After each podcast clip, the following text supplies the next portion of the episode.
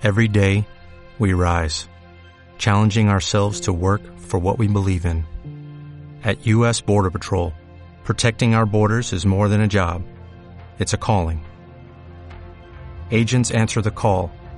working together to keep our country and communities safe. If you are ready for a new mission, join U.S. Border Patrol and go beyond. Learn more at cbp.gov/careers. Tecnología y Trading, episodio 119.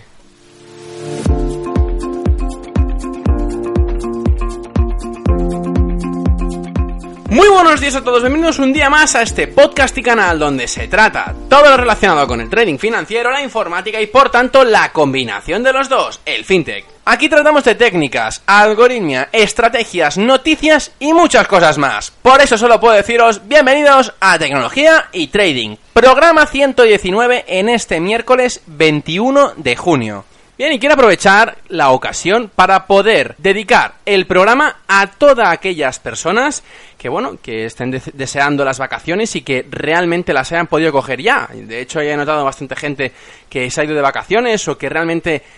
ha ido de escapada el fin de semana y que, bueno, vuelve un poquito más morena. Supongo que la gente que ya va a la playa. Pero bueno, a lo que vamos, vamos al programa de hoy, que hoy vamos a dedicarlo a todos los inversores de Forex, que supongo que como ya sabréis, eh, hay diferentes regulaciones que, podamos, que podemos tener dentro del, del mercado de Forex, y es por eso que hoy vamos a repasar los pasos a seguir que sigue tanto un broker como un cliente normal para estar bajo el paraguas de la regulación de la FCA. Y entonces, bueno, eh, sobre todo encarado a todos los que usan brokers regulados, que por alguna regulación europea, sobre todo la FCA, que para mí personalmente es la que más me interesa y la que creo que es la más abierta en el sentido de que protege más al inversor que otras regulaciones y sobre todo hace lo que dice, es decir, que no solo te, predica y te dice, bueno, tenemos que hacer esto, tenemos que hacer aquello, sino que en el caso de que haya alguna empresa o alguna, alguna mala gestión dentro del propio trading de la persona que está gestionando el dinero ajeno, o que realmente eh, es un intermediario y que lleva el dinero ajeno, es decir, un, broker que lleva el dinero ajeno de un sitio para otro, es decir, de, las operaciones que mercado y que devuelve las operaciones al cliente, pues bueno, eh, al final todo el mundo queremos tener lo mejor y creo, sinceramente, que el broker mm, que esté regulado en la FCA normalmente está eh, bajo, el, bajo un prisma bastante diferente y, y, este prisma normalmente está mucho más regulado que en otros países. Por eso puedo decir y afirmar que, bueno, cualquier broker que esté regulado en la FCA te puede dar un poquito más de seguridad que cualquier otro, Pero bueno, antes de ello, como siempre, quiero recordaros la página web del podcast, que ya muchos ya conocéis, ferrampe.com, donde ahí podéis encontrar diferentes cursos de trading, tanto de programación, que empezaré en breve, la utilización de herramientas retail dentro del mercado financiero y de Forex, y que poco a poco iré añadiendo a medida que vaya acabándolos. Cabe decir que, bueno, el tema de los podcasts me lleva bastante tiempo a diario y es por eso que, bueno, estoy pensando de, uno, reducir el, tiempo del podcast o reducir los podcasts a dos por semana y así permitirme hacer todo lo que quiero hacer a nivel de cursos, o al menos durante este verano, para poder eh, encarar mucho, con mucho más eh, detalle y con mucho más material toda la recta final de, este año, que creo que, podemos aportar muchísimas cosas buenas y que creo que el mercado también nos dará cosas buenísimas. Así que bueno, volviendo al podcast de hoy, vengo a hablaros de lo que se necesita exactamente cuando se tiene que abrir una cuenta en un broker regulado y creo que bastante bien regulado, como decía antes, por la FCA, que es la Financial Conduct Authority del Reino Unido. Hay bastantes brokers que actualmente nos permiten abrir una cuenta retail para poder operar en el mercado de divisas bajo esta regulación inglesa. Y los pasos que tenemos que seguir y que hacer y que se hacen a través del broker se pueden dividir en los siguientes puntos concretos. Imaginemos que Carlos es una persona que se quiere abrir una cuenta en un broker, un broker regulado bajo la FCA y que, bueno, en la mayoría de, las, de las veces, en cualquier broker regulado, se seguirán los mismos patrones que los que nombraré hoy en la FCA. Pero bueno, como decía antes, como la FCA es una de las más estrictas a nivel europeo, voy a destacar sobre todo esta regulación, ya que Carlos, como digo el ejemplo, eh, quiere abrirse una cuenta bajo un broker muy buen regulado. Bien, pues entonces lo primero que tendrá que hacer Carlos es antes que nada, abrir la página web del propio broker, introducir todos sus datos personales a la plataforma y enviar la documentación necesaria para poder ser verificada en su autenticidad. Normalmente en estos documentos eh, son bastante parecidos en todos los brokers, que son dos, que es el carnet de identidad o el carnet de coche o incluso el, el, pasaporte. Y una prueba conforme ese carnet que es presentado, esa identificación, es válida y que no está falso, no es, no es falso ni está caducado. ¿Me explico? Esto es lo que el departamento de compliance dentro del broker ha de verificar para poder asegurar que el cliente que se está inscribiendo es una persona real y que no quiere realmente eh, beneficiarse de que puedes abrir una cuenta a través de internet y que no es físico la apertura de esta cuenta. No es como un banco que tú puedes, mm, en la mayoría de los casos, ahora ya empiezan a haber bancos online que tienen la misma estructura que un broker en este sentido tienes que enviar una, serie de requisitos eh, de papeles legales, ¿no? Y entonces, bueno, al final, mm, este proceso de verificación personal es una de las cosas que el departamento de compliance, que al final no deja de ser en castellano el departamento de cumplimiento de todos los requisitos necesarios y válidos que se tienen que tener en cualquier empresa de brokeraje, en cualquier empresa de, intermediación financiera y que tienen que estar bajo unos criterios muy bien marcados por este regulador. Entonces, eh, como digo, es uno de los departamentos más importantes dentro de una empresa eh, de intermediación, ya que la FCA, en este caso, o cualquier regulación, es donde echa más hincapié a la hora de abrir una cuenta. El segundo punto es identificar que esta persona no aparece en los listados de blanqueo de capital ni que tampoco tiene grandes deudas de dinero y que por tanto no hay ningún peligro para la, para la entidad, es decir, para la empresa, a la hora de abrir una cuenta para esta persona. Es decir, Carlos, eh, tiene que comprobar que Carlos realmente, eh, bueno, aparte de rellenar los datos, enviar esa documentación que se le pide del escáner del pasaporte y de, y de una prueba de residencia, bueno, pues al final queremos saber desde compliance, desde la empresa, desde el broker, que este Carlos no tiene ninguna, ninguna deuda y aparte que realmente no está buscado pues por la Interpol o por la por cualquier entidad que es policial y que no bueno, que no dan con a esta persona y que, realmente quieren eh, identificar a esta persona eh, ante cualquier tipo de problema de blanqueo de capital o, o de grandes deudas, como digo, o de cualquier tema policial. Bajo el marco regulatorio de la FCA, como empresa que se dedica al sector financiero, te exigen que les hagas una serie de preguntas referentes al dinero que introducen dentro del broker. Es decir, el broker, por ejemplo, Intermediate LTD, que es la empresa que quiere eh, dar servicio a Carlos, es decir, Carlos ha accedido a su página web y, este Intermediate LTD, que es el broker, que está regulado bajo la FCA, pues bueno, tiene que hacer una serie de preguntas porque no solo eh, Carlos es el que tiene interés en, tener a, este broker, sino el broker también tiene que tener interés en este tipo de clientes, pero este cliente tiene que ser, tiene que ser un cliente que sepa dónde se mete y que eh, bajo los cumplimientos de la regulación FCA eh, cumpla todas las normativas exigidas y, que todo broker, todo intermediario financiero tiene que cumplir eh, en cuanto a, la regulación, ¿no? Y es por eso que, bueno, eh, LTD, que es el broker, tiene que hacerle una serie de preguntas que, por ejemplo, es de dónde sale este dinero, es decir, el, dinero que va a ingresar, cómo de lícito es la ganancia de este dinero, o incluso, bueno, pues cuánto ganas al año, cuánto ganas al mes, a partir de cuánto capital eh, estarías dispuesto a, invertir más, invertir menos. Toda una serie de preguntas que a veces son más extensas que otras, pero que la mayoría de las veces cumplen eh, un marco regulatorio, como digo, bastante estándar, ¿sí? En el caso de que todo sea correcto y de que el departamento de compliance lo valide de forma correcta, darán autorización a abrir la cuenta a esta persona y a la vez para que pueda depositar el dinero en ella. Otro de los puntos que exige la FCA es determinar si la persona es idónea como inversor o inversora y que por tanto tiene las capacidades necesarias mínimas para poder operar en el mercado de divisas y asumir todos los riesgos que vienen asociados a través de estos productos financieros. En el caso de que lo supere, le dará el visto bueno para la apertura de operaciones a partir de la cuenta y de su dinero en el broker. Una vez que se haya abierto para la posible ejecución de todas las órdenes por parte del cliente a través del broker hacia el mercado, el cliente puede depositar el dinero a través de diferentes vías, tanto sea tarjeta de crédito, transferencia bancaria, plataformas de pago inmediato o incluso,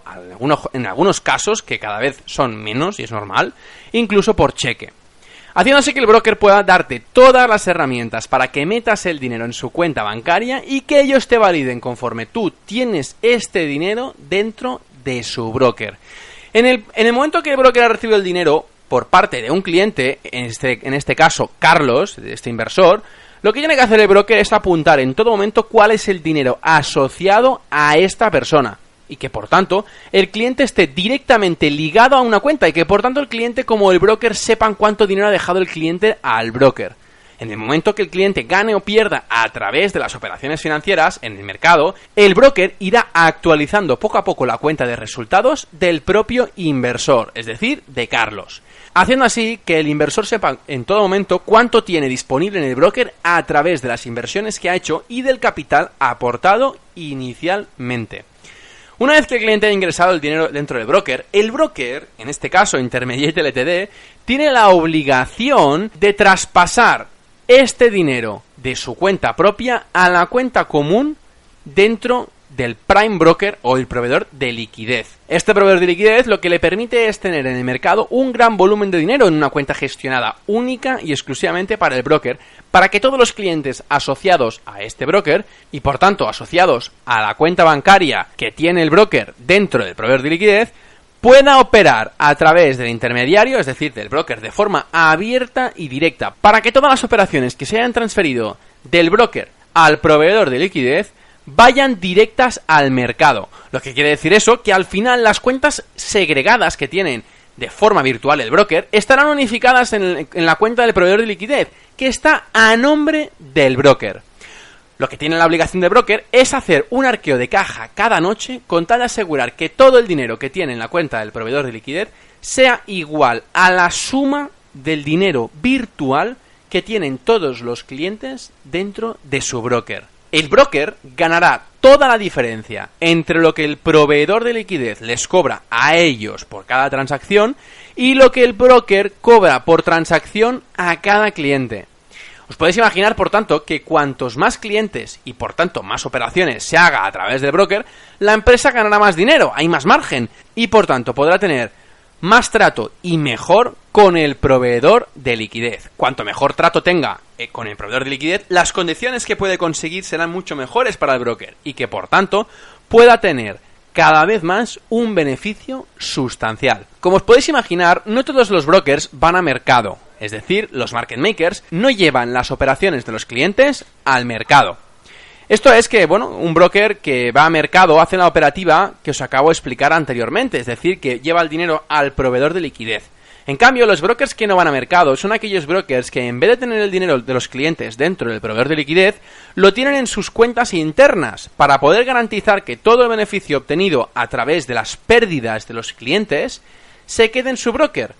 y que por tanto no haya que necesitar proveedor de liquidez para pasar las órdenes, ya que las órdenes de todas las operaciones de aquellos clientes que sean en su mayoría perdedores a través de sus operaciones se queden en el broker haciéndose la contrapartida directamente contra este broker y que por tanto todas las operaciones perdidas de los clientes las gane íntegramente el propio broker.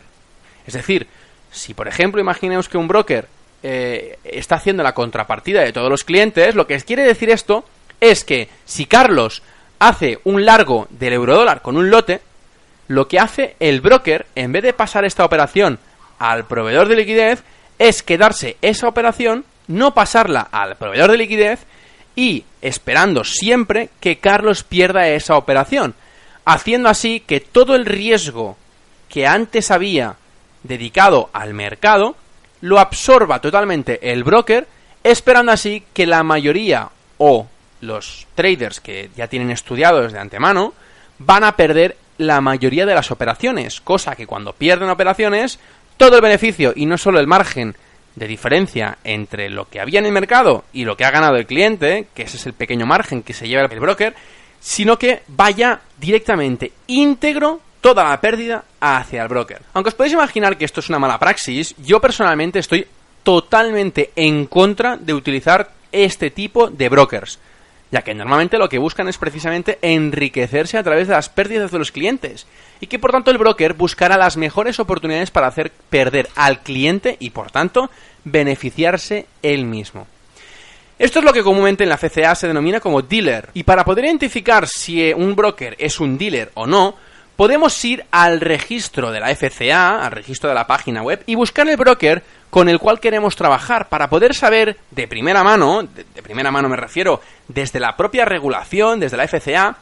si es un dealer o es simplemente un intermediario. Es decir, intermediario es aquella persona que realmente no se queda con el riesgo, sino que lo pasa directamente a mercado.